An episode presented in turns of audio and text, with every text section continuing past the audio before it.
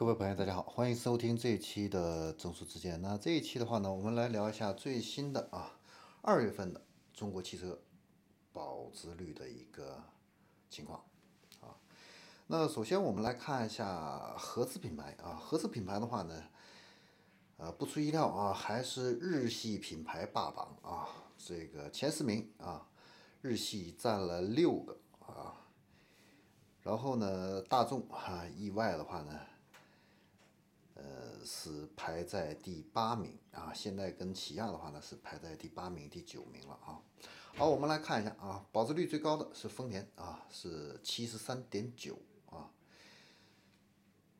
这个是三年车龄的啊。然后第二是本田，是七十一点五。第三呢是马自达啊，六十七点二。第四是三菱，六十五点五。第五的话呢是斯巴鲁。啊，六十五点一啊，这几个相差都不太大啊，但丰田是领先的比较明显一些。那这个榜单里边的话呢，比较意外的是这个 mini 啊，mini 的保值率竟然能够达到百分之六十二啊，超过了百分之六十以上啊，这个是蛮意外的啊。这个奔驰 smart 是没有进到前十名的榜单里边啊，说明 mini 的这个车型的话呢，被老百姓还是比较认可的啊，就是这个个性化啊。特别的一款车，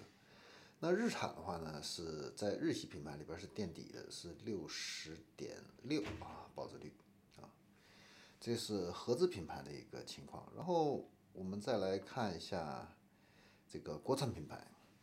国产品牌呢，保值率呢，现在的话呢是上升的，也是比较明显的啊。那排名第一的话呢是领克啊，领克的话呢是六十四点五啊，保值率，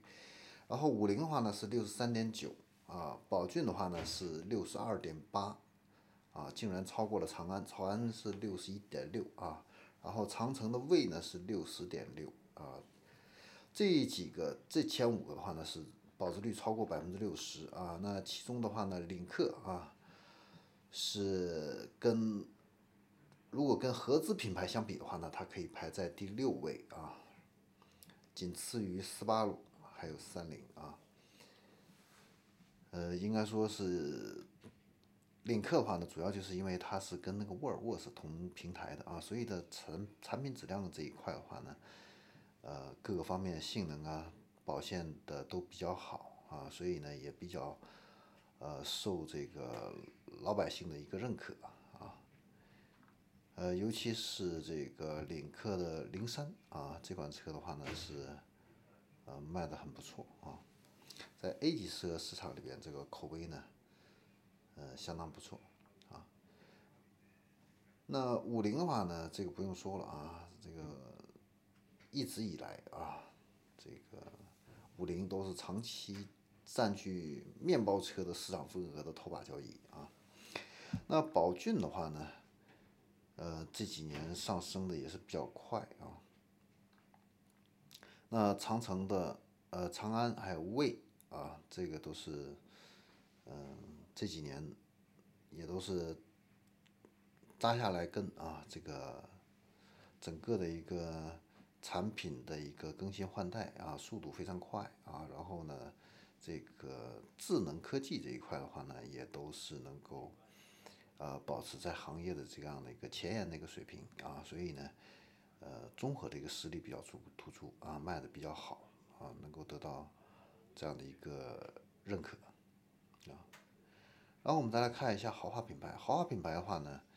呃，保值率确实是要比普通的合资品牌确实是要高一些啊。那雷克萨斯毋庸置疑啊，排名第一啊，三年保值率是百分之八十一啊，然后其次是保时捷啊，是八十点五啊。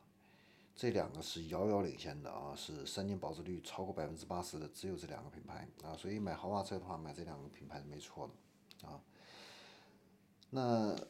第二个梯队的话呢，就是奔驰、宝马、奥迪的啊。奔驰的话呢，保值率是百分之六十九点三啊，宝马是六十四点二，奥迪是六十二点八啊。那奥迪的话呢，之所以保值率排到后面，主要就是因为终端降价比较厉害了。那特斯拉的话呢，很意外啊，竟然保值率可以达到百分之六十五啊，这个是很不容易的一个事情，因为新能源车它的这个保值率通常都是很低的啊，一般都是百分之五十六十之间啊。那特斯拉的话呢，它的保值率竟然比奥迪还要高啊，比宝马也要高啊，这个说明这个市场的一个认可度确实是在那个地方啊。接下来的话呢，我们再来看一下新能源汽车。啊，新能源汽车的这个呃。三年的一个保值率的一个情况的话呢，呃，看一下具体车型。啊，排名第一的话呢是保时捷的凯宴。啊，这个 e-hybrid 啊是保值率是七十四点四。啊，然后呢，排名第二的是特斯拉的 Model X 啊是七十二。啊，然后呢是宝马的五三零 LE 啊是是保值率是百分之六十六，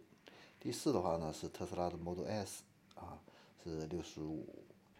第五名的话呢是。特斯拉的 Model X 的七十五 D 啊，是保值率是六十三，呃，第六的话呢是终于看到了一个传统的一个豪华品牌啊，奥迪 A6L 的 e-tron 啊，是保值率是百分之六十啊。那国产品牌的话呢，保值率最高的是比亚迪的唐啊，唐的这个混动车型 DM 啊，保值率是五十七啊。那其他的这些国产品牌的话呢，保值率都是要低于百分之五十五了啊，那我们就不再细说了。